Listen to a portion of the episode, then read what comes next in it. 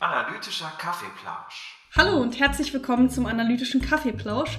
Wir sind ein Podcast von einem Linguisten, das ist Paul. Hallo. Und einer Philosophin, das bin ich. Ich bin Rebecca. Und in diesem Podcast geht es um Wissenschaft, Popkultur und alles, was uns sonst noch so interessiert. Heute geht es mal um Kunst.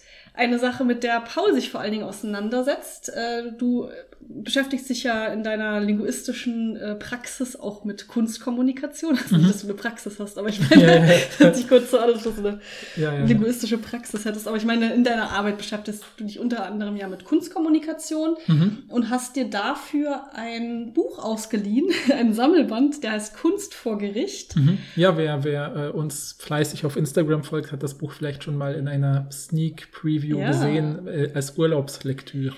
Genau, du hast dir die einfach einge... Äh, einge was ist denn heute los mit mir? Ich kann überhaupt nicht mehr reden, offensichtlich. Du hast dir die Rein- ausgeliehen. Reingezogen. Eingezogen. pass auf. Okay, ich, ich möchte mich im Vorhinein schon mal für, für mein Auftreten in dieser Folge entschuldigen. Es kann nur schlimmer werden, seien wir ehrlich. ja, nach dem Urlaub hattest du, oder in der Urlaubsfolge hattest du ja so richtig tolle Wörter, hast du plötzlich Ja, gewusst. und jetzt, bin ich wieder so, Ja. weiß ich nicht. Ich würde ja sagen, es ist sehr heiß, aber es geht eigentlich auch. Ich weiß es nicht, wir werden sehen. Vielleicht rufe ich mich noch ein bisschen ein. Mhm. Du hast ja auf jeden Fall für deine Arbeit diesen Sammelband ausgeliehen und hast mir dann davon erzählt und irgendwie dachten wir dann beide, hä, ist voll interessant. Wieso Mhm. reden wir nicht im Podcast darüber? Ja, Ähm, und dann dachten wir uns, wir machen das einfach. Denn äh, vielleicht können wir kurz drüber reden, was dieser Sammelband macht. Das kannst Mhm. du ja vor allen Dingen machen. Ich habe mir das nicht so richtig angeguckt. mhm. Ähm, aber ein, oder vielleicht fängst du erstmal an zu sagen, was es ist, und dann können wir ein bisschen so überleiten in das, was wir aber eigentlich gemacht haben. Ja, ja, genau. Also in gewisser Weise, also ich verbindet das ja auch unsere Interessen, weil es ja nicht nur um Kunst geht sozusagen und äh, darüber, wie über Kunst gesprochen wird, sondern es geht auch um True Crime. Deswegen Ja. ist es ja Kunst vor Gericht. Das ist sozusagen die True Crime Art Edition des analytischen Kaffeeplauschs heute. Ja. Und ähm, das interessiert dich ja eh immer. Und wir hatten ja auch schon mal diese Folge zu, zur Ethik von True Mhm, Crime ne, mhm. und so. Und heute müssen wir aber keine ethischen Warnungen in dem Sinne geben, dass es sie nicht um, dass es keine zivilen Opfer sozusagen gibt, die jetzt irgendwie ähm, beschädigt werden könnten, indem wir darüber berichten. Ja, aber, aber, in gewisser, ja, aber in gewisser Weise geht es natürlich trotzdem um Verbrechen und Ja. Dinge, die sozusagen justiziabel sind. Und das Spannende für mich an diesem Band, und der Name ist eben Kunst vor Gericht, deswegen auch, äh, weil natürlich KünstlerInnen, aber auch Kunstwerke sozusagen vor Gericht auch verhandelt werden.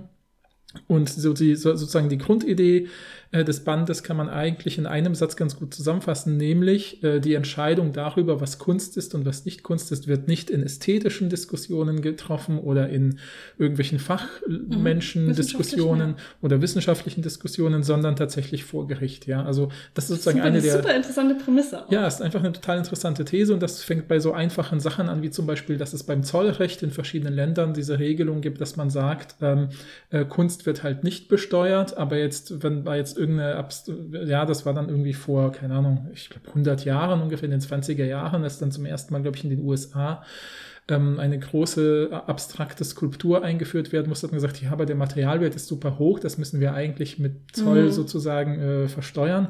Aber irgendwie ist es ja auch Kunst und was ist denn jetzt eigentlich Kunst und so? Und dann wird dann halt neu geguckt, was Kunst eigentlich sein Ja, könnte. finde ich voll interessant, dass dann so Ähm, vor Gericht auch irgendwie in meiner Vorstellung kommen dann so GutachterInnen, das Ja. sind dann auch so KünstlerInnen oder KunstwissenschaftlerInnen, die dann so aussagen und dann müssen sich so RichterInnen damit beschäftigen, was eigentlich ästhetische Definitionsmerkmale von Mhm. Kunst sind. Ist doch mega interessant. Also Ja. als du das erzählt hast, dachte ich so, hä, voll spannend. Ja, da gibt es dann so voll verschiedene Praktiken, ja, dass man zum Beispiel einfach alles dokumentiert und sammelt und sagt, das scheint jetzt Kunst zu sein, das scheint jetzt Kunst zu sein. Da gibt es dann für alles irgendwelche Definitionen. Oder was ich voll lustig fand, äh, war, dass es dann so Gerichtsurteile gab, wo dann zum Beispiel, wo es darum ging, dass jemand irgendwie auf einer Jacke irgendeinen scheinbar obszönen, vulgären äh, Satz stehen hatte. Ich weiß jetzt gar nicht mehr, was war, aber sowas wie fuck the so und so oder sowas, keine Ahnung.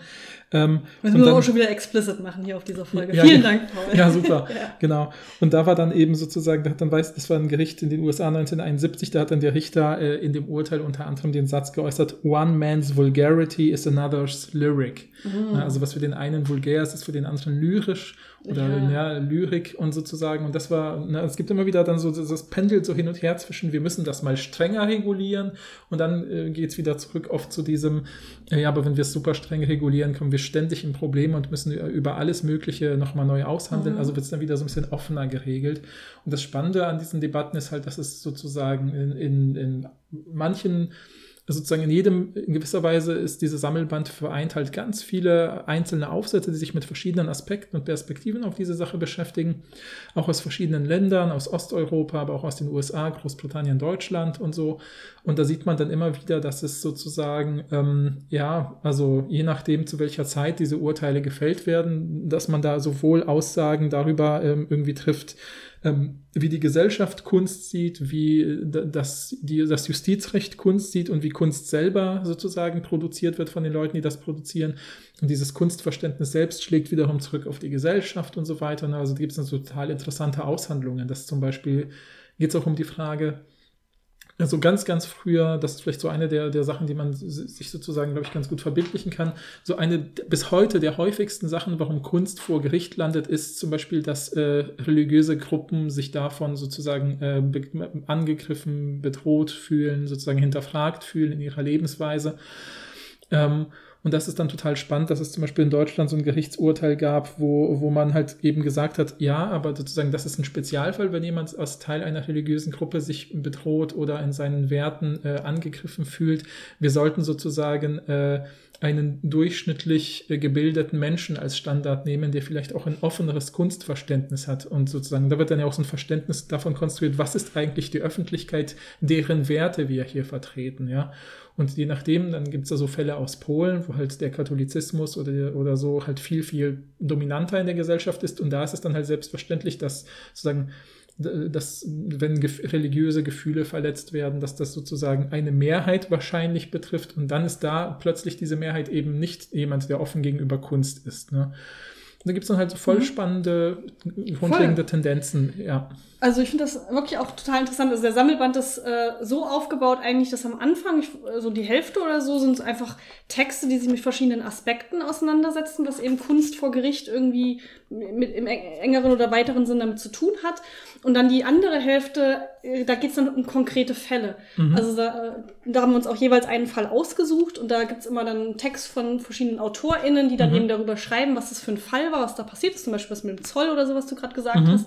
Und dann findet man oft im Anhang auch wirklich so Auszüge aus den Gerichtsurteilen oder so. Mhm. Das war einfach super interessant und dann haben wir gedacht, wir machen jetzt wirklich so eine äh, True Crime Edition, dass jede, jede, jeder sich von uns einen Fall aussucht und mhm. die andere Person weiß nicht welchen oder weiß zumindest nicht, was die Details sind. Mhm. Und dann stellen wir uns das so ein bisschen vor, wie bei eben bei diesen ne, True Crime Podcast Mordlust oder My Favorite Murder ist, glaube ich, das Original aus Amerika. Mhm, mhm. Habe ich aber nie gehört. Das ist, glaube ich, auch so, dass die sich immer jeweils einen Fall, also, ah. also wirklich einen Mordfall oder so, ja, erzählen. Ja, ja, die andere Person kennt ihn nicht und re reagiert dann irgendwie authentisch darauf mhm, und dann mhm. reden sie darüber. Und ich dachte, wir hatten irgendwie diese Idee, dass wir das heute auch machen, aber mit Kunst und äh, alle Leute, die äh, sonst ein bisschen ne, schwach auf der Brust sind und Blut nicht so gut, solche krassen Sachen genau. nicht hören können, können natürlich dabei sein. Ich kann schon mal spoilern, bei mir wird niemand sterben. Bei also mir ich meine, auch nicht, ja. Aus Altersschwäche vielleicht, aber nicht in dem Fall. okay, ja, ja.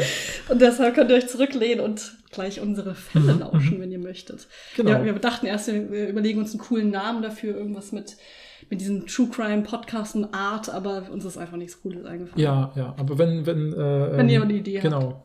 Wir können das natürlich auch gerne nochmal machen. Wir verlinken euch ja auch den Sammelband natürlich in der Beschreibung, wie immer. Mhm.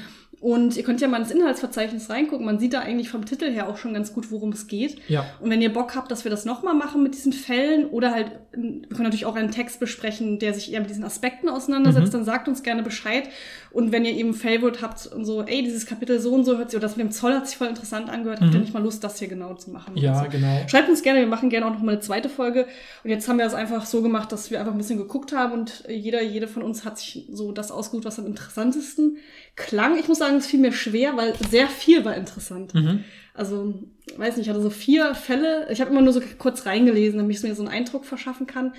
Und dann war es ein bisschen schwer, mich zu entscheiden, aber ja, irgendwann muss man sich ja entscheiden. Ne? Ja, auf jeden Fall. Also ich meine, ich fand es auch schwer und ich fand es aber witzig, dass du, glaube ich, von den vier Fällen, die du dir überlegt hattest, die du spannend fandest, war, war, die waren nicht meine nee, Favoriten, sondern ich hatte ganz andere. Also du hast ja angefangen, hast du zwei ausgesucht, die habe ich mir gar ja, nicht angeguckt. Ja. Und dann habe ich dir nur kurz gesagt, äh, sozusagen was, äh, so ein Stichwort zu meinen Fällen. Mhm. Oder meinst du so, ah ja, krass, die habe ich mir gar nicht angeguckt, das hat sich gar nicht interessant angehört. Ja, ja, ja. Mal ja. sehen, ob du Unrecht hattest. Und das Ja. ist doch interessant. Genau.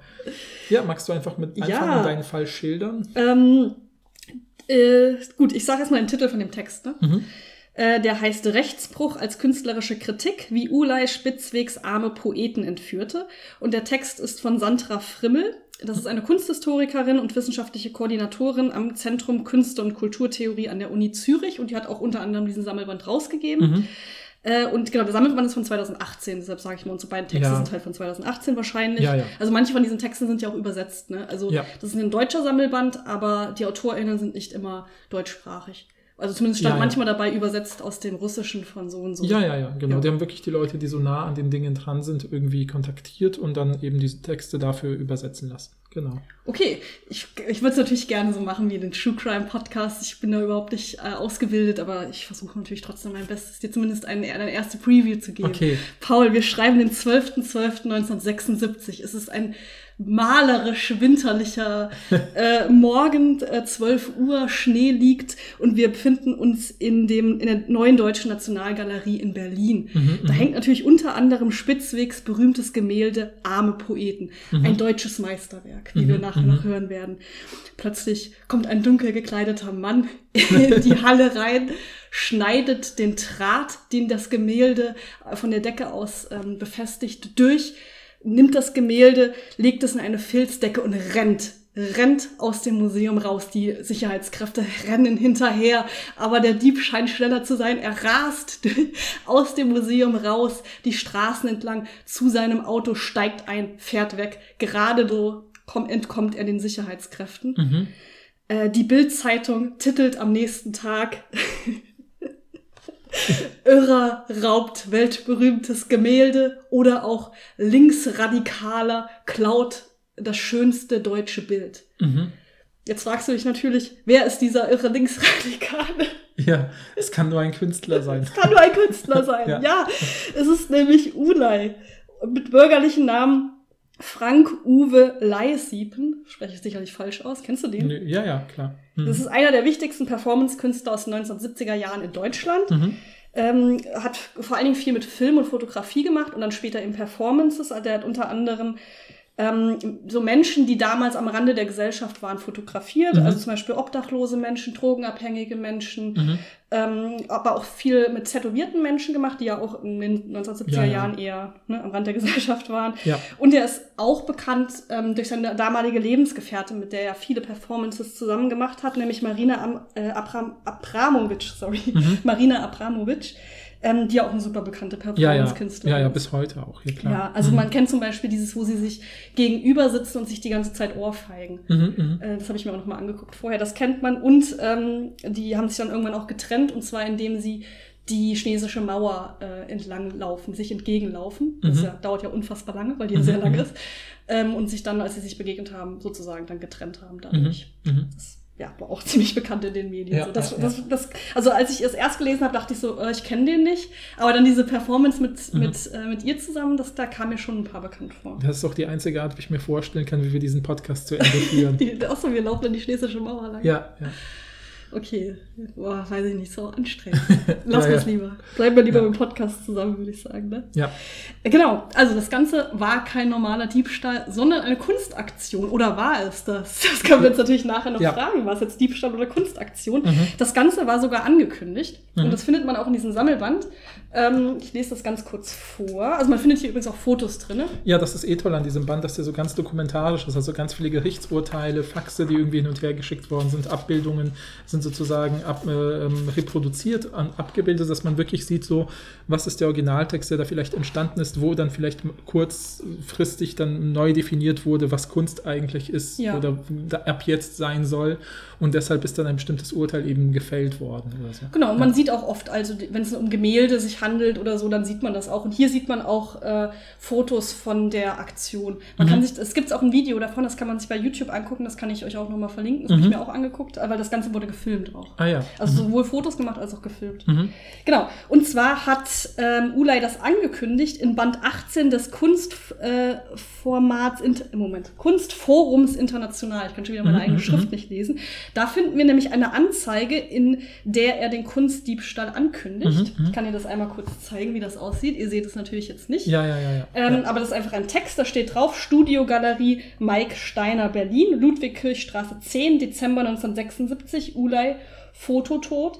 There is a criminal touch in art. Und dann beschreibt er sozusagen minutiös, was er vorhat, nämlich ich hänge auf dem Gelände der Akademie sechs Fotoflaggen auf. Ich fahre zum Museum, Punkt, Punkt, Punkt. Da steht noch nicht, wohin er gefahren ist. Da steht immer Punkt, Punkt, Punkt. Die Lücken muss man dann noch schließen, aber der Rest stimmt. Ich entwende im Museum ein Bild von Punkt, Punkt, Punkt. Ich flüchte in meinen Wagen in Richtung Berlin-Kreuzberg. Ich lasse den Wagen auf der Strecke Nähe Berlin-Kreuzberg stehen. Ich markiere den Wagen auffällig mit Warnlampen. Ich flüchte laufend weiter mit dem entwendeten Bild. Ich bringe das entwendete Bild in Berlin-Kreuzberg nähe dem Künstlerhaus Bethanien ähm, zu einer Gastarbeiterfamilie. Ich begebe mich ins Künstlerhaus Bethanien. Ich setze mich in einen leeren Raum und öffne das Fenster. An drei Wänden hängen je drei äh, zu neutral schwarzen Flächen vergangene äh, vor, vor oh Gott, ich kann das hier nicht mal lesen, weil es ein bisschen äh, schlechte Qualität ist. Vergangene Fotografien, sorry. Mhm. Also, ich setze mich in einen, langen, äh, in einen leeren Raum und öffne das Fenster. An drei Wänden hängen je drei zu neutral schwarzen Flächen vergangenen Fotografien. Jede 120 mal 90 Zentimeter. Ich warte. Mhm, Also nicht mhm. warte, wachte. Genau, das hat er Ich hab's also. immer auch nicht verstanden. Was macht er? Wachte. Was heißt das denn? Äh, also es ist wie warten, aber er wacht. Ich weiß nicht, ich glaube, es ist einfach so eine Mischung aus Ist das das Berlinerisch? Nein, ich wachte. Ich weiß es nicht Keine genau. Ahnung. Ich habe keine Ahnung. Ich glaube auf jeden Ja, Fall, ich wachte. Ähm, genau, also er hat in dieser Anzeige den Kunstdiebstahl angekündigt und später wurde es in einer Presseerklärung auch noch konkretisiert. Also alle Leerstellen, wo ich Mhm. immer Punkt, Punkt, Punkt gesagt habe, wurden dann gefüllt. Sodass er dann tatsächlich, und er hat es tatsächlich auch durchgeführt natürlich, habe ich Mhm. schon gesagt, am 12.12.1976 um 12 Uhr, Mhm. Mhm. scheint irgendwie wichtig zu sein, äh, ist er erst ähm, an die Hochschule der Künste Berlin gefahren und hat dort eine Reproduktion von Karl Spitzwegs Gemälde Die armen Poeten aufgehangen. Mhm. Dann ist er zur neuen Nationalgalerie gefahren, hat dort das Gemälde entwendet, wie ich gesagt habe, ist weggefahren, also ist den Sicherheitskräften, also es war, man sieht es auch auf dem Video, es war wirklich richtig knapp. Das war total witzig. Ähm, und ne, ist dann äh, weggefahren mit dem Gemälde und hat es dann in der Wohnung von einer Familie türkischer GastarbeiterInnen aufgehangen. Die wussten nichts davon. Also der hat halt so eine Familie gesucht und hat denen halt gesagt, dass er irgendwie sowas dreht, weil der ja so Filme gemacht Ja, hat. ja, ja. Also die wussten nicht, dass es geklaut ist. Aber es ist super witzig, weil da hängt da so ein, so ein, äh, ne, so ein, so ein, so ein kitschiges Reproduktionsbild von denen, was da hang in der Küche irgendwie ab und hängt dann halt dieses krass berühmte Gemälde von Karl Spitzig da auf. Ja. Ähm, und dann ähm, muss ich kurz umblättern, damit ich das richtig hier alles sage. Ähm, war das, genau, das Ganze war so, dass Abra Abramowitsch das Ganze fotografiert hat in der, im, in der Nationalgalerie und dann haben das zwei Leute, glaube ich, noch gefilmt. Mhm. Mhm. Und es lief, wie gesagt, alles nach Plan. Er ist dann um 14.30 Uhr vor, der, äh, vom, vor dem Haus dieser Familie zu einer Telefonzelle gegangen und hat da die Polizei angerufen. Und die neue Nationalgalerie und hat gesagt, die Polizei muss jetzt kommen und der Direktor muss jetzt kommen von der neuen Nationalgalerie, denn er hat da dieses Gemälde. Das hängt, hängt da halt. Die kamen dann. Der Direktor sollte, das hat ähm, Ulay halt extra gesagt, sollte bezeugen, dass das Gemälde nicht beschädigt ist. Das ist natürlich sehr wichtig, was er auch getan hat. Also es war nicht beschädigt, es war alles lupenrein. Ähm, die, ganze, die Polizei hat das Gemälde wieder eingesackt und hat Ulay in Untersuchungshaft gebracht für 24 Stunden. Der Vorwurf lautet Beschädigung von Staatseigentum, Diebstahl und Beleidigung. Was da jetzt beleidigt wurde, weiß ich nicht, konnte ich jetzt nicht rausfinden. Wahrscheinlich, weiß nicht, ob der da irgendwas gesagt hat oder ob die das als beleidigende Aktion wahrgenommen haben, dass er das gemacht hat. Ich weiß es nicht. Vielleicht genau. hat er einfach laut gelacht, während er vor diesen Sicherheitskräften weggelaufen ist. Das mag sein. Vielleicht hat er aber auch wirklich was Beleidigendes gesagt. Ja, ich weiß ja, es ja, jetzt nicht genau. Ähm, der Prozess fand dann ein bisschen später statt, allerdings ohne ihn. Mhm. Er war nämlich in der Zeit in Indien, also ist nicht erschienen und wurde dann ohne seine Anwesenheit zu 56 Tagen Gefängnis verurteilt oder 3600 D-Mark Strafe. Mhm. Äh, die aber er natürlich nicht angetreten ist. Aber irgendwann wurde er halt festgenommen, weil er irgendwie, ich glaube, einen Zwischenhalt in München oder so hatte, als er irgendwo anders hinfliegen wollte, wurde er halt festgenommen, weil er natürlich dann auf so einer Liste ja. stand. Ne? Wenn du Klar. nicht, äh, das nicht antrittst, kommst du auf so eine schwarze Liste. Und dann Mhm. wurde er eben festgenommen, äh, konnte einen Teil der Strafe bezahlen und die, den anderen Teil wurden dann von FreundInnen von ihm äh, beglichen, so dass er dann wieder rauskam aus dem Mhm. Gefängnis. Genau.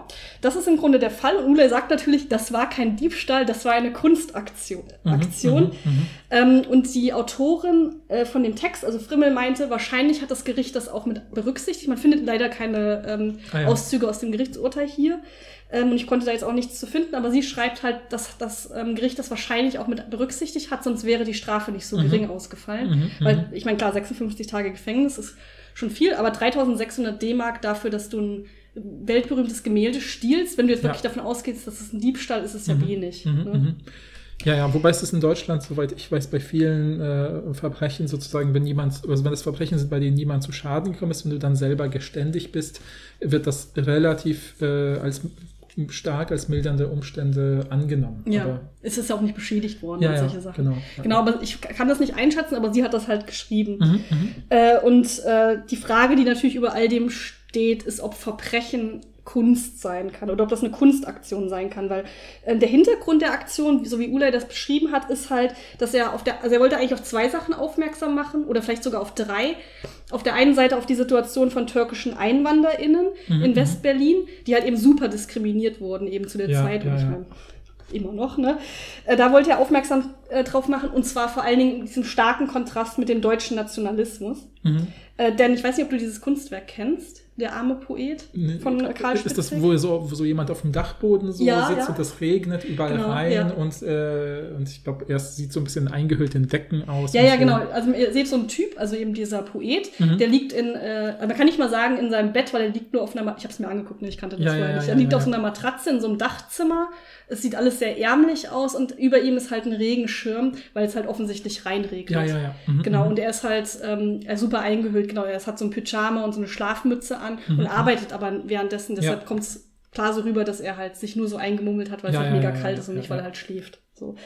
Ähm, und äh, für Ulay war das halt, ist, ist dieses äh, Bild, das der Prototyp von so dem deutschen Klischee. Er, das repräsentiert irgendwie das deutsche Wesen, wie er sagt. Also er sagt, the German Identity Icon, ähm, weil es halt als eines der beliebtesten Bilder der Deutschen zu der Zeit Mhm, galt. mhm, mhm. Und Spitzweg war zum Beispiel auch einer der Lieblingskünstler von Hitler. Mhm, mhm. Und deshalb ähm, hasst Ulay halt dieses Bild so krass. Und Ja, es steht ja, halt in ja. so diesem krassen Kontrast irgendwie Mhm. zu dem, der Lage der, der türkischen EinwanderInnenfamilien. ja. Ähm, genau, das war das eine, auf das er aufmerksam machen wollte, also diesen starken Kontrast. Deshalb hat er es ja auch bei dieser Familie aufgehangen, Mhm. dieses krass deutsche, klassisch deutsche äh, Klischeebild. Und auf der anderen Seite wollte er aber auch äh, so eine Kritik an le der lebensfernen Kunstinstitutionen irgendwie Mhm, darauf mhm. aufmerksam machen. Und deshalb hat er auch absichtlich diese ganzen Stationen von Kunst gewählt, nämlich den Ort der Kunsthochschule, dann dieses Museum, dann dieses Künstlerinnenhaus, wo er Mhm, ja mhm, ähm, dann sich aufhalten wollte. Und dann irgendwie so zeigen, guck mal, wie, wie krass isoliert Kunst eigentlich ist. Und ich bring's jetzt zu den Menschen nach Hause. mhm. So. Mhm. Die, die ja normalerweise vielleicht gar keinen Zugriff auf dieses Gemälde hätten. Ja, ja, ja, So. genau. Also natürlich könnten diese Menschen prinzipiell in dieses Museum gehen, aber es gibt überhaupt keine vermittelnden Instanzen, die sagen, hey, das könnte für euch irgendwie interessant sein oder so und warum sollte es auch? Mhm. Also das kenne ich ja auch, dass man bis heute irgendwie bei Museen immer hinterfragt, ne, weil ich mich ja damit beschäftige, wie über Kunst kommuniziert wird, dass man immer so guckt.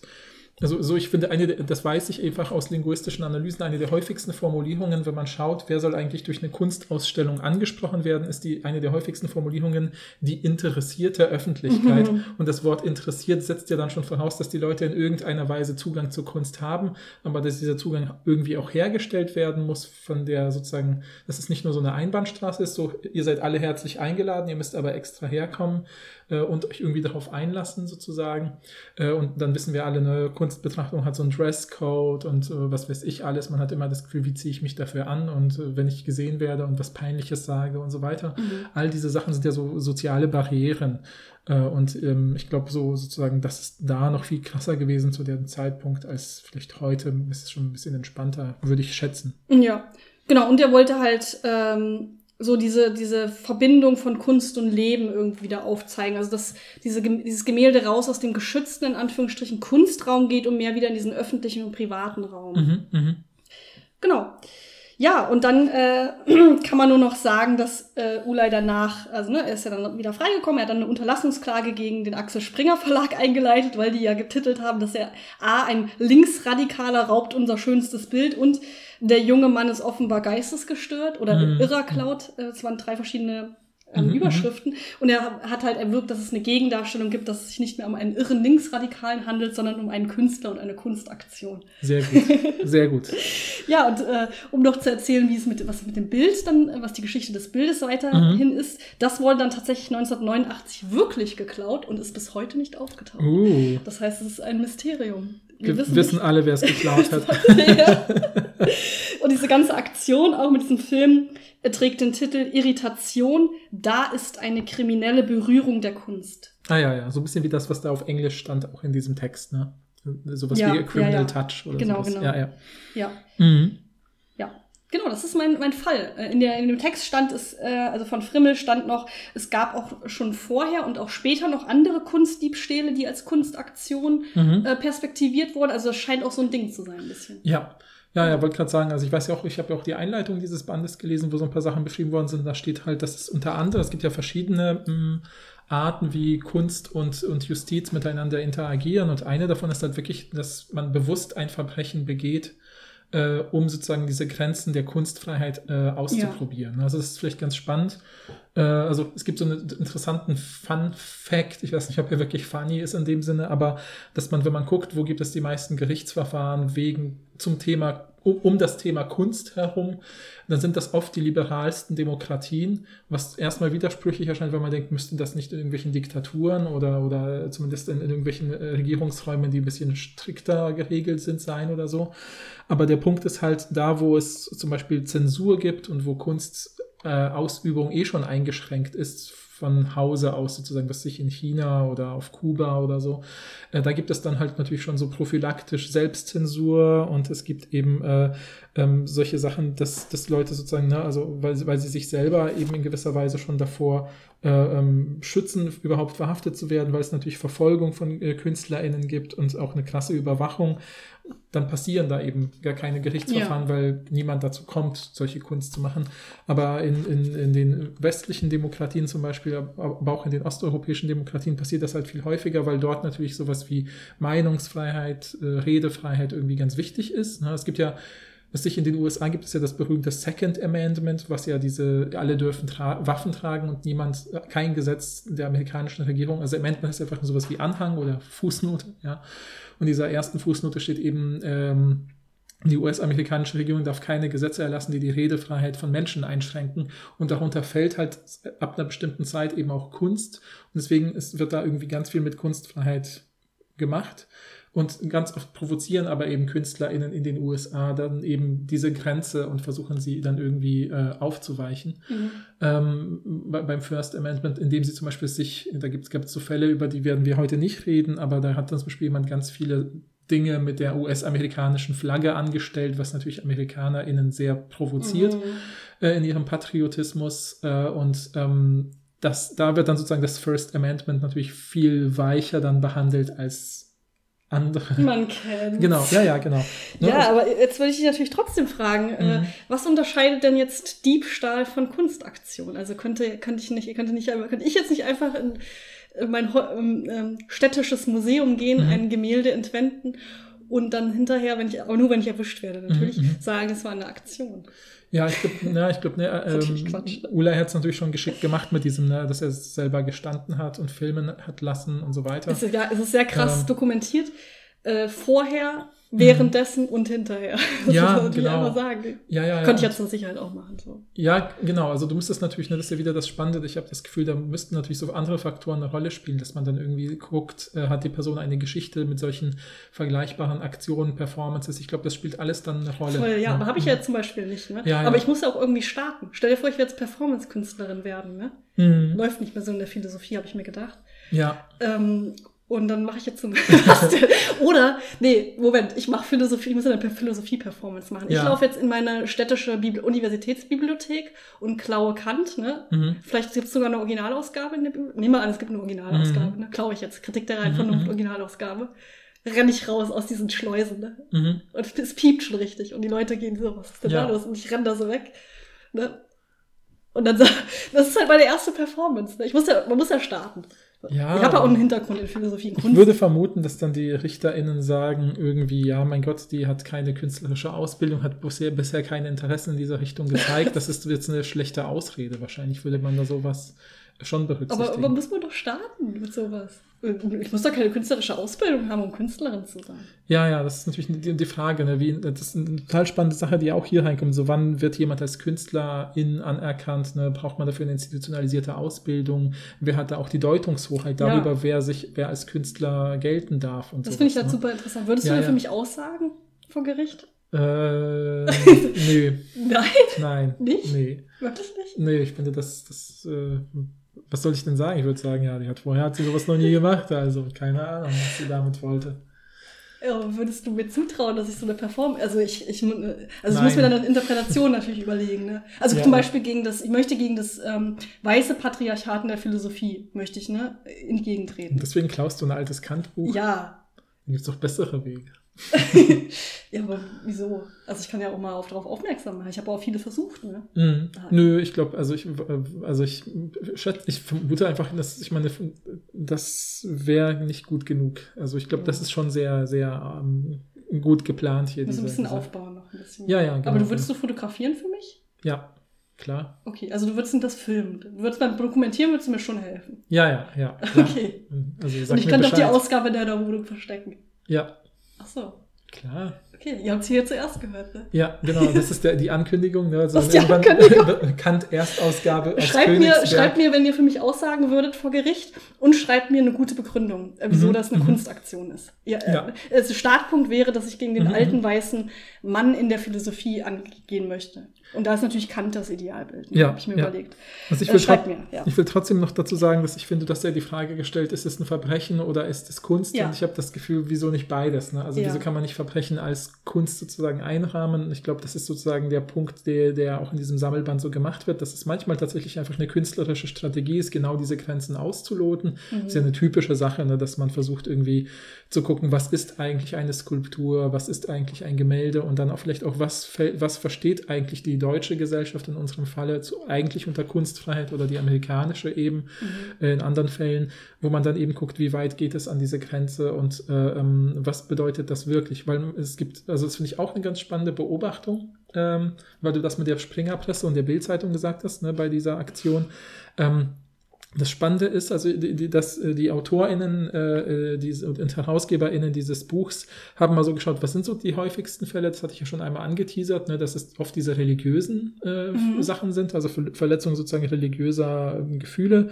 Oft ist es aber auch sowas wie Persönlichkeitsrecht, also so, dass das Persönlichkeitsrecht von bestimmten Leuten äh, Mhm. angegriffen wird. Und Urheberinnenrecht. Ne? Ja, ja, genau, genau. Und, äh, und oft sind das eben auch solche Sachen wie Sittlichkeit und unzüchtige Bilder. Ja, ich wollte erst und, auch dieses, und, da, da gab es noch so einen Fall, da ging es viel so um, äh, was, ab wann ist Kunst äh, Pornografie? Mhm. Das wollte ich eigentlich erst nehmen. Mhm. Und dann war ich mir nicht sicher, wie explicit wir in diesem Podcast reden können, da habe ich es nicht genommen. Ja, ihr könnt uns Aber ja falls ihr das gerne machen genau. wollt, das sind auch sehr schöne Bilder. Ja, und das Spannende an diesen Sachen ist dann halt eben, also finde ich, dass sozusagen, was oft passiert, das haben die eben auch beobachtet, dass bei der allergrößten Mehrheit dieser Fälle äh, kann man ja dann gucken, wer klagt eigentlich. Also Mhm. wer ist der Kläger, weil das kann ja nicht random jemand sein. Das kann ja dann die Galerie sein, das kann zum Beispiel der Staat oder das Land oder Berlin sein oder sowas, das ist Mhm. die Stadt Berlin. Es, kann, es gibt aber auch oft so Aktionsgruppen in der Öffentlichkeit. In so ein bisschen weniger demokratischen Ländern sind das oft, sind diese Aktionsgruppen, da sind dann überraschend viele PolizistInnen dabei, die dann diese Mhm. Initiativgruppe bilden und sagen, ich habe mich in meinen Gefühlen verletzt gefühlt und hier wird äh, sozusagen, werden öffentliche Werte angegriffen durch dieses pornografische Werk oder so. Ähm, und oft sind das dann eben diese Initiativen. Und, und ganz oft, wenn man dann guckt, dann ist es nicht so, dass die Leute dann in der Galerie waren und diese Arbeit gesehen haben oder das irgendwie mitgekriegt haben, sondern sie haben es über die Medien mitbekommen, äh, die dann darüber berichten oder so aus zweiter Hand und sagen so, ja, da hat irgendein Verrückter hat jetzt irgendwie, was weiß ich, äh, eine Darstellung, was weiß ich, eines nackten katholischen Priesters gemacht oder sowas, Mhm. um, ne, und der, der Künstler möchte damit vielleicht auf äh, sexualisierte Gewalt in der katholischen Kirche in Polen hinweisen. Äh, und dann wird aber, nee, da wird der katholische Glaube an sich verletzt, Ja. habe ich gehört und deswegen fühle ich mich verletzt und deswegen klagen wir. Und das wird dann oft über die Medien verstärkt und dann prallen sozusagen Kunstfreiheit und Pressefreiheit aufeinander. So, wer hat hier eigentlich wen, sozusagen, wenn was haben die Künstler sozusagen eine Öffentlichkeit, äh, einen Teil der Öffentlichkeit beleidigt oder hat die Presse vielleicht diese KünstlerInnen beleidigt und falsch Mhm. dargestellt, weil sie sozusagen denen unterstellt, dass sie diese Öffentlichkeit beleidigen wollten, obwohl die ja eigentlich nur auf einen bestimmten Missstand in der Institution Kirche hinweisen wollten. Ja, finde ich und mega ne? interessant. Ich meine, hier ist es offensichtlich für mich, weil, Mhm. also irre und geistesgestört in Anführungsstrichen ist natürlich Ja, ja. eine Beleidigung, ganz Ja. klar. Äh, und äh, auch diskriminierend oder ableistisch, äh, müssen wir nicht drüber reden, aber es ist auch äh, eine Beleidigung natürlich. Ja, Und ähm, also klar, dass, dass er da recht gekriegt hat, dass es eine Gegendarstellung geben musste. Mhm, Aber ich, mhm. ich tue, tu mich bei diesem konkreten Fall echt wirklich schwer zu sagen, dass es ein Verbrechen ist. Mhm. Weil der hat das halt, ich meine, er hat das zweimal angekündigt, ne? Nein. Ich bin noch nicht fertig. Ja. Er, hat das, er hat das ja krass dokumentiert. Mhm. Er hat das Ding, äh, das Bild, er hat ja sehr krass darauf geachtet, dass das Bild nicht beschädigt wird. Mhm. Es würde nämlich ja- ja nicht funktionieren, wäre das beschädigt worden. Dann wäre es keine ja, Kunstaktion ja, mehr. Und dann dieses, dass es so, dass es so sehr, sehr konstruiert speziell ist. Und dass er da erst diese Reproduktion bei diesem anderen Ort aufhängt, dann fährt er zu diesem Ort, dann äh, fährt er zu, hat er vorher so wie so bei so einem Casting so eine äh, türkische Einwanderinnenfamilie mhm. gesucht und hat das dann da aufgehangen und dann ist er direkt zur Telefonzelle gegangen, hat angerufen und gesagt, sie müssen jetzt kommen, ich habe dieses Bild oder dieses Bild hängt da Mhm. ähm, und es ist auch nicht beschädigt und so. Weiß ich nicht. Also es ist ja offen, also für mich es ist natürlich ganz offensichtlich eine Kunstaktion. Hat er auch einen total nachvollziehbaren, coolen Hintergrund, den ich Mhm. total spannend finde. Weiß ich nicht. Aber ja, ich. Klar hat er das Ding da rausgenommen, Ja, ja. aber er hat ja nicht mal. Also es ist ja keine Zeit vergangen, in dem er irgendwie das nicht gesagt hat oder in dem er irgendwas mit diesem Bild passiert ist, sondern Mhm, es ist ja, mhm. ist er rausgegangen, das Bild hing da und dann hat er direkt die Polizei angerufen. Ja, klar. Keine Ahnung. Ja, ja. Ich weiß es nicht, aber ich finde sozusagen, sobald du da irgendwie ein halbwegs anderes Verbrechen einsetzt oder so, was sich jemand entführt, ein Kind, um darauf zu, zu verweisen, dass Eltern zu wenig auf ihre Ja, aber das ist jetzt Kinder auch ein komisches. Dammbruchargument. Nee, aber ich Oder? meine ja nur, es ist, kann das Gleiche sein. Die Person kündigt das an und sagt, das werde ich zu dem und dem Zeitpunkt machen und so weiter und macht das dann halt. Dann würde man sofort sagen, ja, aber mein Gott, dem Kind hätte was passieren können. Bei dem Kunstwerk denken wir halt so, ja, mein Gott, wäre halt dieser Spitzweg kaputt gegangen, auch wenn es ein wichtiges Kunstwerk ist. Es bleibt ja nur eine Leinwand, niemand wurde verletzt. schönste Bild Deutschlands. Ja, ja, genau. Also ich habe schon das Gefühl, also ich, äh, da wurde auf jeden Fall, da wurden Gesetze gebrochen. Ja, als, als ja. kalkuliertes Risiko sozusagen. Ne? Weil ich meine, Aber, aber nur, aber es war ja, ja, aber klar, es, seine Intention war ja niemals ein Verbrechen zu begehen, sondern immer eine Kunstaktion zu machen. Und das, der Verbrechen war ja nur Mittel zum Zweck. Und das, also er hat das ja nie als Verbrechen perspektiviert, sondern immer als Kunstaktion, denke ich. Und ich glaube, und äh, weiß ich nicht, hast nicht das Gefühl, es ist so sehr offensichtlich eine Kunstaktion und nicht ein Klar, Verbrechen? ja klar, aber ich finde, es ist sozusagen, ich glaube, man, also ich glaube, man könnte mit, wenn man das gelten lassen würde als Rechtssystem, würde man sich ganz, ganz viele Probleme einhandeln. Man muss es irgendwie ahnden Ja. und ich glaube auch die RichterInnen haben einen guten Job gemacht, indem sie das sehr minimal geahndet haben. Es funktioniert ja auch. Ja. Also ich glaube, es funktioniert auch nur, weil er geahndet wurde. Ja, ja. Also sonst ja. wäre es auch, dann würde seine Aktion ja auch nicht funktionieren. Ja, ja. Also es funktioniert nur vorne bis hinten, wenn es als Verbrechen wahrgenommen wird. Ja, ja, ja. Aber ich finde Es irgendwie. wäre auch witzig gewesen, wenn sich keiner interessiert hätte. wenn alle gesagt hätten, ja, okay, mein Gott, hängt's da halt. ja, Ja. stimmt. Dann wäre es wahrscheinlich nicht geklaut worden. Ich wenn's- mich, ob die, ob die Familie jetzt auch so eine Reproduktion da hängen hat, so als Andenken. Hm, ja, das ist total Das ich spannend. irgendwie Ich würde auch gerne wissen, was diese Familie jetzt gerade Ja. macht oder deren Kinder oder so. Ja. Ja, Ja, fand aber- ich aber sehr witzig. Ja, ich finde es voll spannend, wenn ihr uns schreibt. Haltet ihr das für ein, wie Rebecca für kein Verbrechen, Ja, sondern ich in hoffe, erster Linie eine Kunstaktion oder seid Aber ihr auf nee, meiner Moment. konservativen Seite? Du würdest aber auch sagen, es ist in erster Linie. Du würdest sagen, es ist in erster Linie ein Verbrechen und dann eine Kunstaktion? Oder, oder würdest du auch sagen, es ist in erster Linie eine Kunstaktion, aber auch ein Verbrechen? ja, ja, das zweite. Aber du würdest schon sagen, es ist vordergründig eine Kunstaktion. Ja, ja, ja, auf jeden Fall. Ja.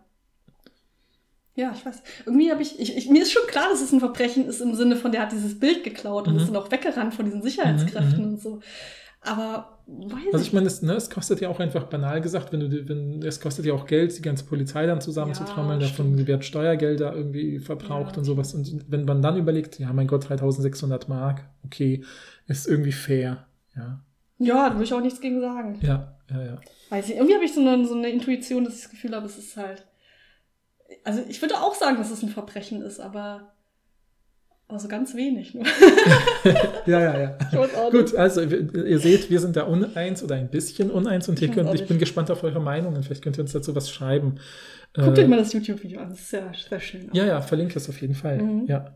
Dann würde ich sagen, ist jetzt mein Fall dran. Mhm. Ich versuche ihn auch ähnlich narrativ einzuleiten, ist aber gar nicht so einfach, weil so viel krasses Zeug passiert erstmal gar nicht, sondern okay. äh, sozusagen, also stellt euch vor, es ist das Jahr 2000, in den USA finden gerade die, also im Jahr 2000 im November werden die Präsidentschaftswahlen stattfinden, wo ähm, George W. Bush gegen, äh, äh na, wie heißt der, ach, jetzt komme ich nicht auf den Namen. Al Gore. Al Gore, danke, äh, gegen Al Gore antreten wird. Und äh, schon Mitte des Jahres geht plötzlich eine Website online, die heißt voteauction.com. Und voteauction.com ist die Aktion eines New Yorker Künstlers namens James Baumgartner. Und bei voteauction.com steht unter anderem folgender Text. Ich werde es gleich auch ins Deutsche übersetzen. Are you planning on staying home this election day? Now you can profit from your election capital by selling your vote to the highest bidder. Ja? ja? Also planen Sie auch während der Wahl zu Hause zu bleiben. Jetzt können Sie davon profitieren, indem Sie Ihr Wahlkapital an den Höchstbietenden verkaufen. Ja? Oh also die Idee ist sozusagen, dass man sich dann da melden kann bei voteauction.com, sagen kann, ja, ich gebe meine Stimme ab und die kann der meist, der die meistbietende kaufen. Das können auch Unternehmen sein mhm. oder eben andere Leute, ja. Und die können sozusagen meine Stimme kaufen. Ähm, und ähm, gegen diese Aktion gibt es relativ schnell von, glaube ich, 13 Bundesstaaten in den USA eine einstweilige Verfügung äh, äh, bis hin zu der Klage des Hochverrats, weil natürlich die AmerikanerInnen ihr Wahlsystem sehr, sehr ernst nehmen, ähm, was man zumindest bei einer bei der Hälfte des, der, der Amerikaner auch heute noch sehen konnte, bei den 6. Januar Aufständen sozusagen, ja. wo die Wahl geklaut werden sollte, aber leider vielleicht nicht so stark wie bei diesem Fall noch. Ähm, und wegen dieser einstweiligen Verfügung hat dann Baumgartner die Idee, ähm, seine, seine Website voteauction.com sozusagen von der Idee her weiter zu verkaufen, nämlich nach Österreich äh, ähm, an die äh, Website übermorgen.com. Äh, übermorgen.com ist eine Website der ähm, Österreich, unter anderem der österreichischen Aktionskünstlerin Liz VLX. Das ist halt sozusagen ihr Künstlername. Ähm, und übermorgen.com ist halt, ihr müsst euch vorstellen, im Jahr 2000, das ist so, ne, das Internet ist vielleicht so, sagen wir mal, in der Art, wie es sich verbreitet, für die Mehrheit äh, der Leute vielleicht so seit vier, fünf Jahren zugänglich. Natürlich ist es älter, aber so 96, 97 fangen die meisten Leute an, einen Internetzugang zu haben. Und was zu dem Zeitpunkt halt auch auftaucht, sind halt so die ersten globalen Unternehmen, die so, so wie man sich heute vielleicht das, was man heute Start-ups nennt, die versuchen so irgendwelche interessanten neuen Konzepte auszuprobieren, wo mit Daten und solchen Sachen gehandelt wird. Und übermorgen.com schreibt halt, wir investieren in äh, neu entstehende Industrien, wir äh, suchen nach neuen einzigartigen Möglichkeiten für fremde InvestorInnen. Und wir untersuchen äh, das Profitpotenzial äh, des amerikanisch, der amerikanischen Wahlindustrie indem wir voteauction.com kaufen. Und damit ist es natürlich aus, der amerikanischen, äh, aus dem amerikanischen Rechtsraum raus im österreichischen Rechtsraum. Äh, übermorgen.com gehört auch zum Teil einem Schweizer Künstler und wird auch irgendwie in Bulgarien angemeldet. Also es wird so, so wie halt internationale Unternehmen es echt schwer machen, mhm. verklagt zu werden, macht halt auch übermorgen.com es echt schwer, irgendwie justizmäßig gegriffen zu werden. Ähm, und aber trotzdem werden sozusagen die Besitzer dieser Website dann irgendwie äh, in den USA vor Gericht geholt und müssen dann irgendwie verteidigen, was da passiert ist und sowas ähm, und sollen dann zum Beispiel äh, herausgeben, wer denn alles schon seine Stimme zur Verfügung gestellt hat. Da sollen eine Liste ihrer KundInnen rausgeben, wo sie halt sagen, so, nee, äh, das ist ein Geschäft und Geschäfte sind in den USA geschützt und das ist sozusagen, das bleibt anonym, so wie ja, ne, man ja auch SpenderInnen anonym bleiben können, wenn sie Parteispenden machen oder sowas. Also sie nutzen halt total das System, um zu sagen, mhm. ne, wir haben Sicherheitsgarantien für unsere KundInnen, das dürfen wir nicht auflösen und sowas. Also sie ziehen es relativ lange hin. Ähm, und ähm, ja, diese Seite, das ist halt vielleicht das Interessante daran, es wird immer wieder darüber berichtet, äh, ich glaube CNN macht ein halbstündiges Special darüber, was eigentlich mit der Demokratie in den USA und wie dieses Kunstwerk oder diese Kunstaktion sozusagen, das, oder, die, oder dieses Verbrechen, diese Website sozusagen, da wird sie noch gar nicht als Kunst perspektiviert äh, hinterfragt und sowas. Und letztlich ähm, scheitern diese Prozesse oder müssen sozusagen ähm, auf, also ja, können niemanden verklagen, weil nachweislich niemand tatsächlich, niemandes äh, Stimme tatsächlich dort verkauft wurde. Mhm. Ähm, und es war einfach eine fiktive Aktion in gewisser Weise, aber trotzdem haben diejenigen, die an dieser Aktion beteiligt waren, bis heute Einreiseverbot in den USA, also dürfen. Also die KünstlerInnen. Ja, ja, die KünstlerInnen. Krass. Äh, und ähm, das Interessante ist dann eben, ähm, dass zum Beispiel dann so welche Begründungen von denen dann äh, gegeben worden sind. Also sie müssen dann so erklären, was sie eigentlich damit vorhatten. Und zum Beispiel äh, ähm, Baumgartner selber sagt dann halt eben, er wollte sozusagen in die Diskussion bringen, was das ist ja für, für äh, ähm, Unternehmen und für Parteien halt, dass da völlig selbstverständlich über WahlwählerInnen-Stimmen mhm. als Währung und als eine Einheit, die man so hin und her schiebt. Ne? Man kauft sich in gewisser Weise Stimmen indirekt, indem man Wahlwerbung schaltet in bestimmten Medien, Unternehmen engagiert oder ne, in der Zukunft ja auch über Facebook oder so dann dieses, diese geprofilte Werbung oder so, dass man irgendwie versucht, irgendwie Leute zu gewinnen. Und genau darauf wollten sie halt hinweisen. Ähm, und letztlich äh, ähm, wollten sie eben, das ist sozusagen, das steht dann auch in dieser Erklärung, die dann eben als eine der letzten Punkte äh, wollte der Künstler halt sagen, ich wollte halt zeigen, dass das amerikanische demokratische System eine Parodie seiner selbst ist, in mhm. gewisser Weise, ne? eben durch bestimmte Regelungen. Weil es im Prinzip ist ja das Argument dieser ganzen Arbeit, dass dieser ganzen Arbeit zugrunde gelegt ist, zu sagen, okay, wenn bestimmte Gruppen Profit schlagen können aus ihrem Wahlrecht, aber nicht die Leute, die dieses Wahlrecht tatsächlich haben und denen es ihnen zusteht, warum sollten die nicht auch davon profitieren? Und das bietet voteauction.com sozusagen, ja. Und das ist irgendwie sozusagen so die Grundidee. Ähm, also es war gar nicht möglich, äh, seine Stimme da abzugeben oder war es möglich, aber sie haben es nicht geltend gemacht. Also das würde mich interessieren, ob es jemand mhm. gemacht hat. Ja, ja, ja. Also das, das ist nicht bekannt, nicht dokumentiert. Sie konnten halt irgendwie am Ende nicht nachweisen, dass da jemals was passiert ist. Und das Ganze ist dann im Nachhinein als fiktionale Website halt auch äh, so, so, als fiktionale Aktion sozusagen ähm, also wir wissen beschrieben worden. Aber wir wissen es nicht, wir genau. Es nicht genau. Ja, ja, ja. Das würde mich natürlich Vielleicht haben mir wirklich Leute dahin geschrieben, so ja, ich gehe nicht Bestimmt. zur Wahl, ich habe dir meine Stimme. Also, ich kann es mir auch vorstellen. Also gut, wie ja. gesagt, äh, ne, in der Zeit des Internets weiß man nicht, wie viele mhm. Leute jetzt wirklich da Zugriff hatten, aber potenziell kann man sich das natürlich sehr gut vorstellen. Ne? Mhm, mhm. das würde mich natürlich sehr interessieren, wie viele Leute da. Ja, ja, ja. Aber zumindest ne, vor, vor Gericht konnten sie, konnte man ihnen nicht nachweisen, dass dort real mit Stimmen gehandelt worden ist. also wir wissen auch gar nicht, ob es dann so, ein, so eine es war nur fiktional Ding am Ende war, ne? Ja, ja. ja, ja also ja. Ist ja trotz, kann ja trotzdem eine Kunstaktion sein, auch wenn es real war. Ja, ja, also eine Kunstaktion war es halt, das sagen ja. sie dann halt in diesen Aussagen, die dann sozusagen von ihnen dann auch äh, schriftlich abgegeben worden sind halt. Ne? Wahrscheinlich haben die auch einen künstlerischen Hintergrund, nicht wie ich, und deshalb wird denen von dir geglaubt. Eben, ja, genau. Eben. Ne? Also äh, ähm, ne, die, der James Baumgartner war halt äh, an einer ähm, Kunstakademie in New York eingeschrieben zu dem Zeitpunkt und so weiter. Also insofern, und auch, ne, wie gesagt, also auch die Leute, die übermorgen.com besitzen, sind bekannte KünstlerInnen gewesen, die halt so äh, das gemacht haben, was man zu dem Zeitpunkt halt sozusagen so äh, ähm, Medienkunst nannte oder das, was da, dafür gab es damals noch keinen Namen, aber heutzutage nennt, und das ist vielleicht auch ein bisschen deine Aktion, die du beschrieben hast, äh, das nennt man äh, Media Hacking inzwischen. Media Hacking heißt man, es gibt ja bestimmte Mechanismen, nach denen die Massenmedien funktionieren. Das habe ich ja, glaube ich, schon mal in irgendeiner Folge erzählt, den Nachrichtenwert. Also, ja. ne, also es gibt bestimmte, das lernt man auf journalistischen Schulen äh, welche Dinge haben einen Nachrichtenwert und da gibt es halt bestimmte Dinge, die berichtenswerter sind als andere. Das kann man sich irgendwie, wenn man einmal kurz drüber nachdenkt, ist das ja selbstverständlich.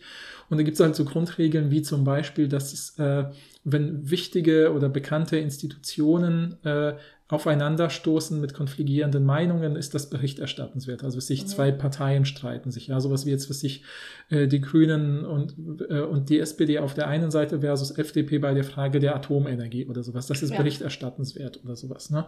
Ähm, oder wenn dann auch noch einzelne, sowas wie, das hatte ich auch mal irgendwie, glaube ich, als Beispiel genannt, wenn äh, sowas wie, statt die US-Regierung äh, macht nichts gegen den Klimawandel, klingt jetzt nicht nach einer coolen Schlagzeile, aber äh, äh, Greta Thunberg und Donald Trump streiten sich auf Twitter, ist sofort für die Bildzeitung eine Schlagzeile wert oder so. Ja. Ne?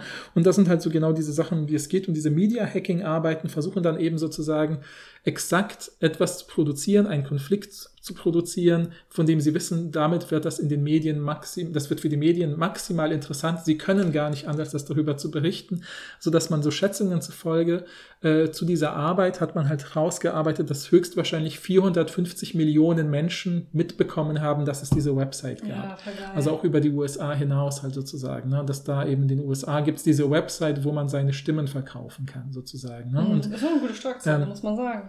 Genau, und das ist sozusagen, und diese Media-Hacking-Aktionen sind halt per se natürlich immer massenmedienkritisch ne, und versuchen dann eben damit umzugehen, dass Kunst ja eigentlich immer diese ne, Stimme der wenigen ist. Das muss man vielleicht noch, vielleicht finde ich auch ganz gut ergänzen, oder so eine Sache, äh, die auch in dem Sammelband in der Einführung steht, äh, unter anderem, ähm, dass wir haben, glaube ich, in Deutschland äh, und, und auch in westlichen Gesellschaften ganz oft dieses Gefühl, dass Kunst so was Elitäres, akademisch aufgeladenes Ja. ist, so eine besondere Blase. Aber man muss halt sehen, in vielen anderen Ländern äh, ist, ne, gerade in denen, wo Zensur herrscht oder so, ist Kunst ja auch eine Möglichkeit der Befreiung und äh, sozusagen bestimmte Dinge zu tun, die man sonst nicht machen könnte. Und ist da sozusagen da gehört man nicht zum Establishment, in dem man Kunst macht, sondern man, man versucht sozusagen normale bürgerliche Freiheiten auszuleben, die wir halt selbstverständlich Mhm. haben.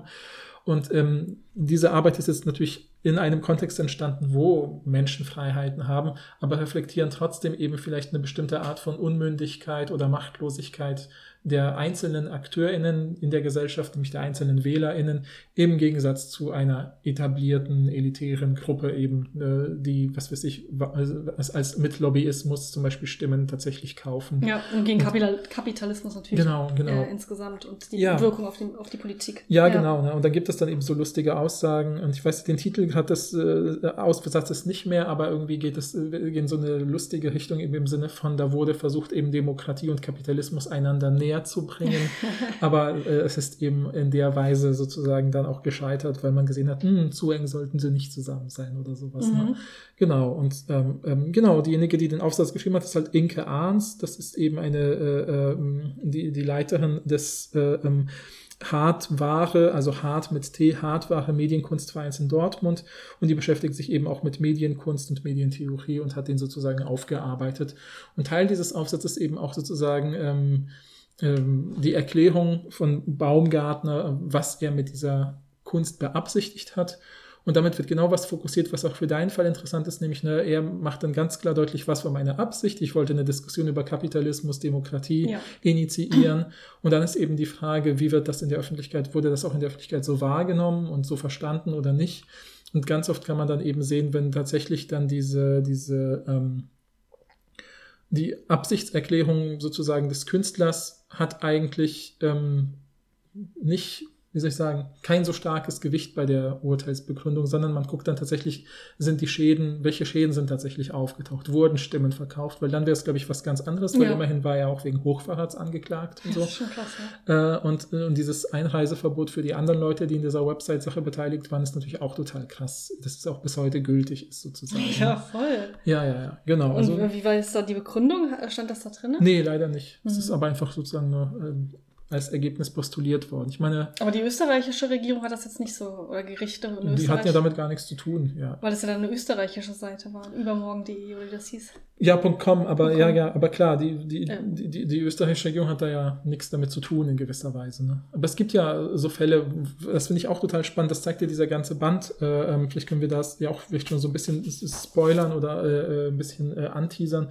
Es gibt ja immer wieder so Fälle, wo zum Beispiel eben so über Nationalgrenzen hinweg irgendwelche Verbrechen, Kunstverbrechen, sage ich mal, passieren äh, wo man, wo dann eben diese zwei Länder miteinander auch so ihr Verhältnis ausloten müssen. Ich glaube, so eine der Fälle, der in der Einleitung genannt wird, leider nicht in dem Band ausführlich diskutiert wird, ist diese Sache, als äh, Jan Böhmermann eben Erdogan äh, beleidigt ja, hatte. Ja, voll, da musst du ja auch von dran denken. Ja, genau. Ne? Und da, da gibt es ja eben in den, äh, im Strafgesetzbuch den Paragraph 103, nämlich, dass es untersagt ist, Organe und Vertreter ausländischer Staaten zu beleidigen.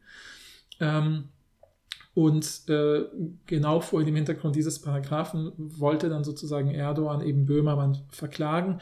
Und das löste aber in Deutschland vor allem erstmal eine Debatte aus, dass man gesagt hat, irgendwie ist dieser Paragraph veraltet, wir sollten den überarbeiten. Also eher dieses Verständnis von, mein Gott, das ist doch normale Satire in Deutschland, das ist doch okay. Mhm. Und äh, dann hat man sozusagen dann eher geguckt, können wir eigentlich mit diesem Paragraphen was machen, weil wir uns damit viele Probleme einhandeln in der Zukunft, wenn äh, immer mehr, was sich autokratische Staaten auftauchen und das aus unserer Demokratie heraus äh, negativ reflektiert wird, was wir uns ja auch ein bisschen wünschen als Demokratie, mhm. dass man das äh, äh, reflektiert und, und kritisch spiegelt, ähm, dann sollten wir vielleicht diesen Paragraphen überarbeiten, sozusagen. Ne? Und, und dann vielleicht den stärker irgendwie sozusagen der, sowas. Und oft hat man dann eben sowas ne, in der Verfassung, die ja dem Strafgesetzbuch übergeordnet ist, wenn, kann man dann sagen, naja, es fällt aber unter Kunstfreiheit, was da passiert ist, und deswegen fällt, greift dieses Strafgesetzbuch halt nicht. Ne? Mhm.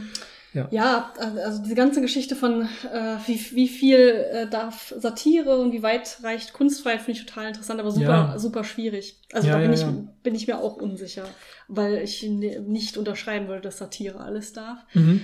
Ähm, genau, aber vielleicht, also das, das, das wäre, glaube ich, ein neues Thema. Da müsste man sich nochmal richtig reinarbeiten, wenn wir darüber reden wollen. Da würde ich jetzt ungern spontan darauf antworten, weil da, da müsste ich nochmal genau meine Gedanken ordnen. Aber das finde ich ein total interessantes Thema. Ja, auf jeden Fall. Und ich finde auch, dieser Band macht das ja total cool, dass er sagt, schauen wir uns doch mal konkrete Fälle an ja, und ja. wie da entschieden wurde und wie bestimmte Regelungen bis heute uns äh, unsere Wahrnehmung davon prägen. Ne? Also ich hatte mir auch eine Sache notiert, die fand ich eben total spannend, dass also ähm, muss ich ganz kurz äh, suchen, weil ich nicht darauf vorbereitet bin, dass ich das jetzt sage. Aber es wurde eben in Deutschland, gab es halt so verschiedene äh, ähm, Fälle Ende der 60er, Anfang der 70er. Ähm, und, ah ja, das hatte ich ja schon so ein bisschen angerissen, ne, dass bei dieser Frage, äh, was ist eigentlich wichtiger bei der Beurteilung von ähm, Kunstwerken, wenn sie vor Gericht stehen, die, von denen sich zum Beispiel Leute irgendwie angegriffen oder beleidigt fühlen, was muss man mehr gewichten? Die Intention der KünstlerInnen, wenn die sagen, nee, wir wollten aber jetzt eben nicht diese Glaubensrichtung irgendwie äh, mhm. äh, in Frage stellen. Wir wollten die Institution Kirche zum Beispiel ja. eher äh, bloßstellen oder irgendwie an den Pranger stellen oder sowas.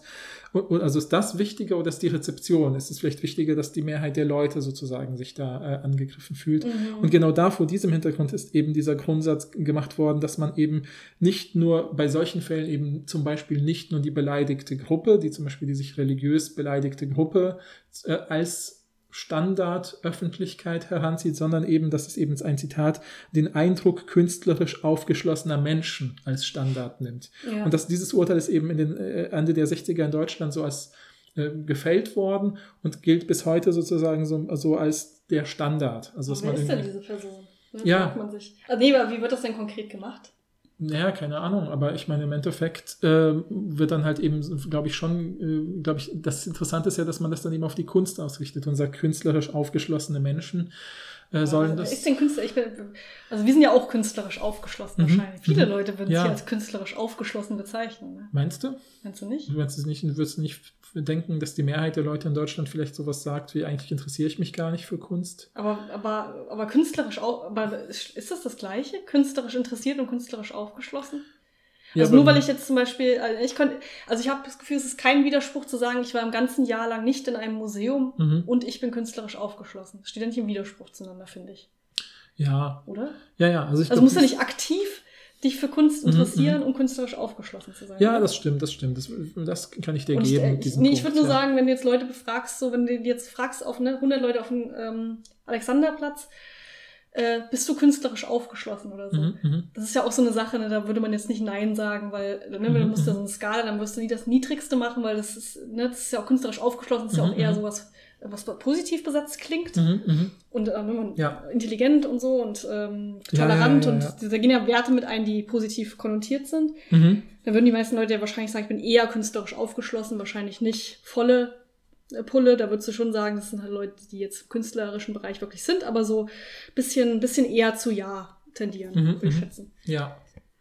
Ja, und würden die jetzt bei deiner Aktion denken, dass das ein Verbrechen war, so ein Kunstwerk aus dem Museum zu klauen, obwohl sie Weiß künstlerisch aufgeschlossen sind? Weiß ich nicht.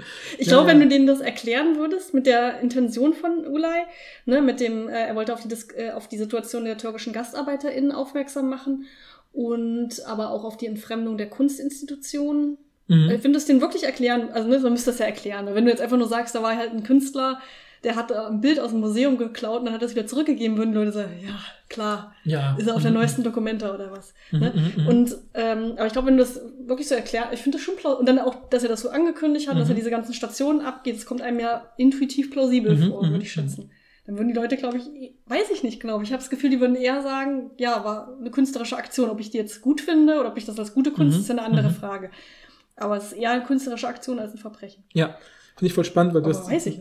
auch zwei Sachen, die ich aus dem Ba- Band so mitgenommen habe, auch aus der Einleitung passen dazu, weil einerseits, als, ich habe das schon als Einleitung gesagt, ne, diese Zollfragen, wo man dann versucht immer, da hat man ja eine Zeit lang in den USA und in Großbritannien versucht immer stärker zu definieren, was ist jetzt Kunst, was fällt unter Kunst, was nicht und da bildet man dann also Präzedenzfälle und irgendwann wurde da eben auch so ein Urteil gefällt, wo man gesagt hat, äh, ähm, wo eben in diesem Urteil in gewisser Weise jetzt sinngemäß drin steht, Kunst entwickelt sich unabhängig von gerichtlichen äh, Interpretationen. Und das heißt, das Gericht muss diese Entwicklungen nicht gutheißen, soll sie aber anerkennen. Ja, Mhm. also das finde ich ganz spannend, dass man irgendwie sagt, okay, das Gericht soll hier keine Werturteile fällen, sagen, das ist gut, dass jetzt plötzlich Kunst abstrakt ist, dass Kunst plötzlich, was weiß ich, äh, äh, nicht mehr das Schöne, Wahre und Richtige darstellt oder so. Mhm. Äh, aber es muss es eben anerkennen. Und damit übergibt man ja die Expertise eben der, dem Bereich der Kunst selbst, wo natürlich Gal Galerien und KunstwissenschaftlerInnen und was weiß ich Mhm. daran arbeiten und mitentscheiden, was gilt als die standardisierte Kunst. Ne? Und das finde ich irgendwie total spannend. Das ist auch mega spannend. Ich würde mich halt trotzdem immer noch dafür interessieren, was diese künstlerisch aufgeschlossene Person jetzt, also Mhm, inwiefern das wirklich genutzt wird in Kunsturteilen. Mhm, Weil ich mhm. mich halt frage, wer, wer, also es ist ja nicht so, dass die Leute dann, dass die so Leute von der Straße holen, die so sagen, ja, ich bin künstlerisch aufgefallen, da kommen Sie mal mit in diesen Gerichtssaal. Und dann sagt die Mhm. Ja. Person irgendwas. Das wird ja eher so wahrscheinlich, wenn ich mich jetzt hineinversetze in eine künstlerisch aufgeschlossene Person, oder? So wird das doch funktionieren. Ja, das kann auch sein. Oder? Ja. Ich finde es halt spannend, weil die auch so, so Gerichtsurteile sich anschauen durch die Geschichte hinweg und dann eben oft feststellen, dass ganz früher sozusagen, das kenne ich aber auch noch ein bisschen bis heute, äh, zum Beispiel, weil ich ja ne, diese Doktorarbeit zu den Schulhammerläufen gemacht habe, wo dann ja oft in den, in den Gerichtsurteilen oder in den, den äh, Versuchen, da zum Beispiel Videospiele zu verbieten, wird ja auch immer darüber geredet, dass man sozusagen Jugendliche schützen muss vor der Darstellung von Gewalt. Und da hat man dann ja wirklich so diese, diese eine ähm, Grundsatzsache, die sie auch so schön beschreiben, dass in gewisser Weise, es gibt so eine Tradition in der ja, Kulturgeschichte, zumindest in der westlichen Kulturgeschichte, dass man die Wörter und die Sprache als sozusagen das Wahrhaftige und Unhintergehbare eher perspektiviert, aber die Bilder sind eher das Täuschende, Irreführende und Verführende. Ja, sozusagen Mhm. ein Bild kann Leute, ja, weil es ja ne, vielseitig interpretierbar ist, sozusagen, das hat was mit auch mit der Bibelexegese zu tun und sowas. Ne? Wenn man die Bibel hatte ja früher im Mittelalter so was sich den vierfachen Schriftsinn und der Priester wusste, wie er diese hat man einfach gesagt, dieser Text hat vier verschiedene Bedeutungsebenen die erklärt euch der Priester bei der Messe sozusagen. Und das ist eindeutig. Aber bei diesen Bilderdarstellungen, das war ja alles ganz stark standardisiert, dass man gesagt hat, was weiß ich, die Darstellung von Jesus Christus müssen immer so und so und so sein und Maria muss immer so und so und so sein. Wenn man da abweicht, ist das problematisch und so weiter. Und diese, diese grundlegenden Werte, dass wenn Bilder irgendwie ein bisschen verschoben, ein bisschen falsch sind, in die Irre führen und die Leute auch falsche Gedanken bringen, äh, das trägt sich bis heute fort. Also ich glaube, wenn ich sozusagen ganz banal, das wäre, könnte ich als Kunstaktion mir vorstellen, äh, na, einer dieser Ego-Shooter, der ja super lange in Deutschland auf dem Index war, Doom, also ist ja so ein altes Videospiel, glaube ich, von 96, 97, so einer der ersten Ego-Shooter, die es gab. Ähm, und wenn ich den einfach nur als Text beschreiben würde, ja, der Space Marine äh, beginnt in einem dunklen Industriegang, er schießt mit seiner Schrotflinte auf ein Alien, es kommt noch ein Alien um die Ecke, er schießt auf dieses Alien, er sammelt ein Medikamentenkoffer ein, er sammelt Munition ein, er schießt auf das nächste Alien. Das wäre super langweilig und niemand würde mich belangen, aber als Videospiel war das halt unglaublich umstritten, weil es diese Bilder und diese Mhm. Interaktion und so weiter, ne? also diese Idee, dass in den Bildern so was Verführerisches, was die Leute so hineinsaugt und so, das ist so eine Sache, die kennt man, glaube ich, auch aus so der Bildersprache, aus vielen Filmen oder sowas, ne? dass Leute sich in so einem Kunstwerk verlieren und wahnsinnig werden oder sowas. Mhm. Ne? Ähm, Ja, ja, auf jeden Fall. äh, Das, das sind so Sachen, die, glaube ich, die man so, glaube ich, kennt. Und da ist eben das Spannende, dass dann ganz oft, wenn man so guckt, was wird in diesen Gerichtsurteilen beschrieben, wer soll eigentlich geschützt werden, indem man ein bestimmtes Kunstwerk oder eine bestimmte Kunstrichtung verbieten. Und dann sind das am Anfang immer Frauen und oder Jugendliche, ja, die sollen nicht verführt werden zu einer falschen Lebensweise. Und Mhm. heute ist es halt immer so in verschiedenen Formen eine Art Durchschnittsbürger, whatever that is, sozusagen. Also was auch immer das ist. Ne, Der Durchschnittsbürger könnte sich davon sozusagen offended, also irgendwie angegriffen oder äh, äh, in seinen Werten vor den Kopf gestoßen fühlen. Und genau da gibt es ganz oft die, so, einen- so, so, so einen konservativen, traditionalistischen Reflex zu sagen, so, nee, das geht uns zu weit.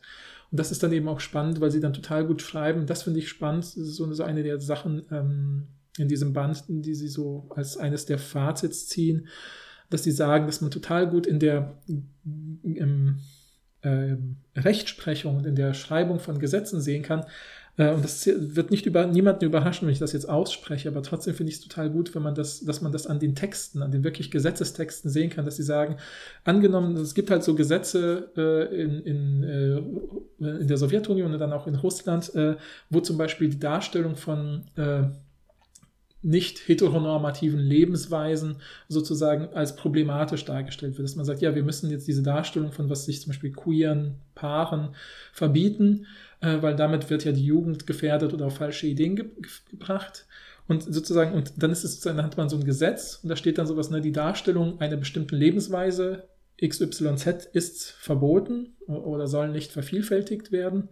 Und dann kann man sozusagen fünf bis zehn Jahre später muss man nur Darstellung von streichen und hat plötzlich mhm. diese Lebensführung und verboten sozusagen. Ja, also da hat man sozusagen schon so Prototypengesetze mit der Kunst gemacht. Das heißt, man verbietet erst die Kunst, die Darstellung in der Kunst, in dieser Lebensweisen. Und dann ist der Schritt, es in fünf bis zehn Jahren sozusagen auch die Lebensweise selbst zu verbieten, nicht mehr fern.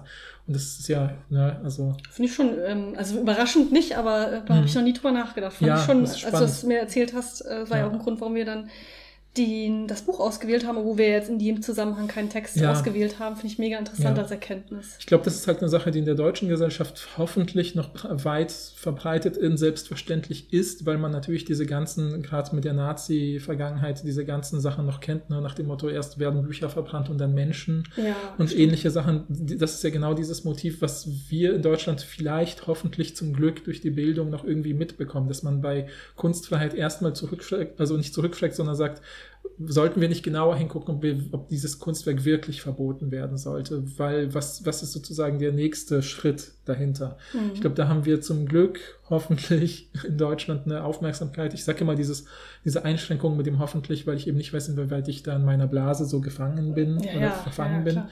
Aber ich glaube schon, äh, dass das in Deutschland irgendwie interessant ist halt, ne? Und ähm, ja, aber in anderen Ländern, ich kenne es ja auch eben aus Polen, weil ich da gebürtig herkomme, dass da eben ne, die Darstellung bestimmter, äh, was weiß ich, eben homosexueller Paare im Fernsehen hochproblematisch halt ist. Ne? Also äh, und da eben äh, ähm, ja sehr konservative Werte dadurch ja, ja, ja, verteidigt voll. werden. Ja. Trotzdem müssen wir natürlich sagen, wir haben uns ja jetzt zwei ähm, künstlerische Aktionen ausgesucht, wo wir beide sagen würden, okay, es ist eine Art von Verbrechen, aber es ist trotzdem vordergründig eine Kunstaktion, mhm, die wir irgendwie mhm. gutheißen, wo wir nie sagen würden, das sollte jetzt verboten werden oder so. Ja. Aber natürlich kann man sich also könnten wir uns ja auch mit, mit Fällen beschäftigen, wo wir das Gefühl haben, okay, aber sollte da die Kunstfreiheit wirklich so mhm. weit gehen? Weil es gibt natürlich auch Fälle, wo wir uns, wo wir sagen, okay, das geht jetzt in eine Richtung, die ähm, zum Beispiel ähm, rassistisch oder sexistisch oder sowas ist, ja, ähm, ja, ja. super diskriminierend, können wir da wirklich sagen, das ist halt Kunstfreiheit. Ne?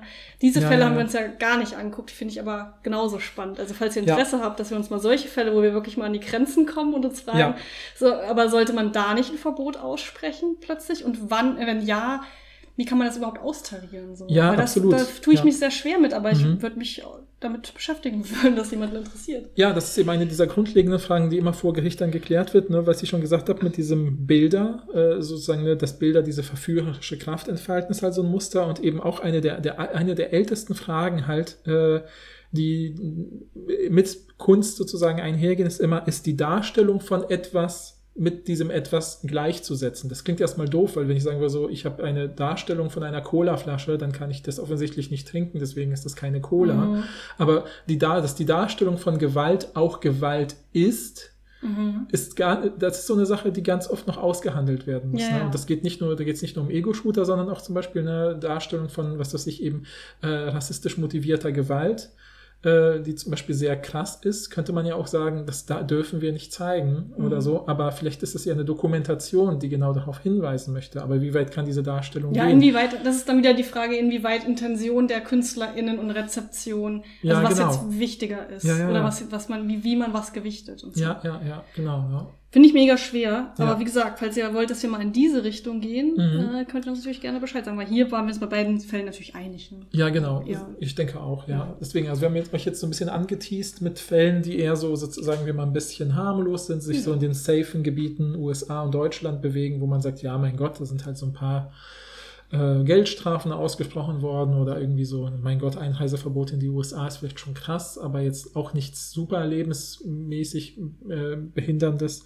Ähm, und dann ist es vielleicht, äh, wenn euch das also interessiert, dass wir das ein bisschen differenzierter machen, vielleicht Fälle nehmen, die wirklich schwierig sind, äh, wo wir natürlich dann auch vielleicht auch ein bisschen genauer auch recherchieren würden und, und, und das vielleicht auch genauer vorbehalten müssen, damit wir da nicht irgendwie, weil ich habe ja das Gefühl, die Ja, Darstellung, der Darstellung von etwas Problematischem thematisieren, könnte das auch schon schwierig, also für mich auch sprachlich schwierig Ja, sein. muss man auch mal ja. gucken. Ne? Also viele von den Fällen hier, äh, die in dem Sammelband waren, hatten ja mit, mit bestimmten religiösen Gruppen in bestimmten Mhm. Ländern, in bestimmten Zeiten zu tun. Da hatte ich immer das Gefühl, die nehme ich lieber nicht, weil ich zum Beispiel nicht betroffen bin. Genau, ja. Und da würde ich mich dann ungern zu äußern, ne? weil ich einfach eine Person, da habe ich das Gefühl, wer bin ich, dass ich jetzt darüber urteilen kann. So. Ja, Aber ähm, man kann, wir können ja auch un- unabhängig, es gibt ja ne, auch aktuellere Fälle, mit denen man sich auseinandersetzen Mhm, mhm. kann, beispielsweise. ja. Falls es da also was gibt, könnt ihr uns natürlich gerne Bescheid Ja, also wenn ihr die. Folge in irgendeiner Weise interessant fandet, ihr müsst natürlich jetzt nicht erst extra ins Literatur- oder Inhaltsverzeichnis schauen dieses Buches und uns sagen, macht mal diesen machen. Fall. Könnt ihr machen, Können wir sind wir super froh drum. Aber wenn ihr sagt, irgendwie fanden wir das spannend, beschäftigt euch weiter mit True Crime und Art oder wie auch immer wir das Ganze Mhm. nennen. True Art Crime. Ja, Crime Art. Ja, sagt uns Bescheid. Äh, Genau. äh, ah, ja. Genau. ich, ich dachte, ich wüsste was Cooles, aber es ist, es ist mir entfallen, indem Ja. ich den Mund aufgemacht habe. Genau. Oder wenn wir uns ein bisschen breiter mit der Frage beschäftigen sollen, wie viel darf, wie weit geht die Kunstfreiheit oder so, da kann man sich ja auch theoretische Ansätze zu angucken, zum Beispiel aus der Philos aus der Ethik Mhm. äh, oder aus der Ästhetik. Ähm, Wäre auch interessant. Du aus Ja, der ja. Ästhetik, ich aus der Ethik oder Ja. so. Äh, sagt uns gerne Bescheid. Wäre aber ein bisschen aufwendiger, müssten wir natürlich ein bisschen noch äh, recherchieren. Ja, ja, ja. Aber würden wir machen. Bekundet Interesse wir und das wird uns motivieren und genau diese Sachen zu machen. Haben ja Semesterferien, können uns ein bisschen näher mit beschäftigen. Genau. Vielleicht gibt es sogar ExpertInnen, die man einladen kann, ne? weiß man nicht. Stimmt. Okay, ja, dann hoffe ich, dass euch diese Folge gefallen hat und äh, ihr unseren kleine, unser, unsere kleinen Exkurs in True Crime mochtet. Schreibt mir, ob ihr vor Gericht für mich aussagen würdet. Ja, genau. Und schreibt wichtig. mir, ob Ich überlege, äh, es zu tun. naja, und schreibt mir, ob ihr das äh, wirklich so wie Rebecca für kein echtes Verbrechen handel, äh, haltet, dass da jemand was kurzfristig geklaut hat. Ja. Okay, dann Bis habt eine schöne Woche Mal. und bis dann. Ciao. Tschüss.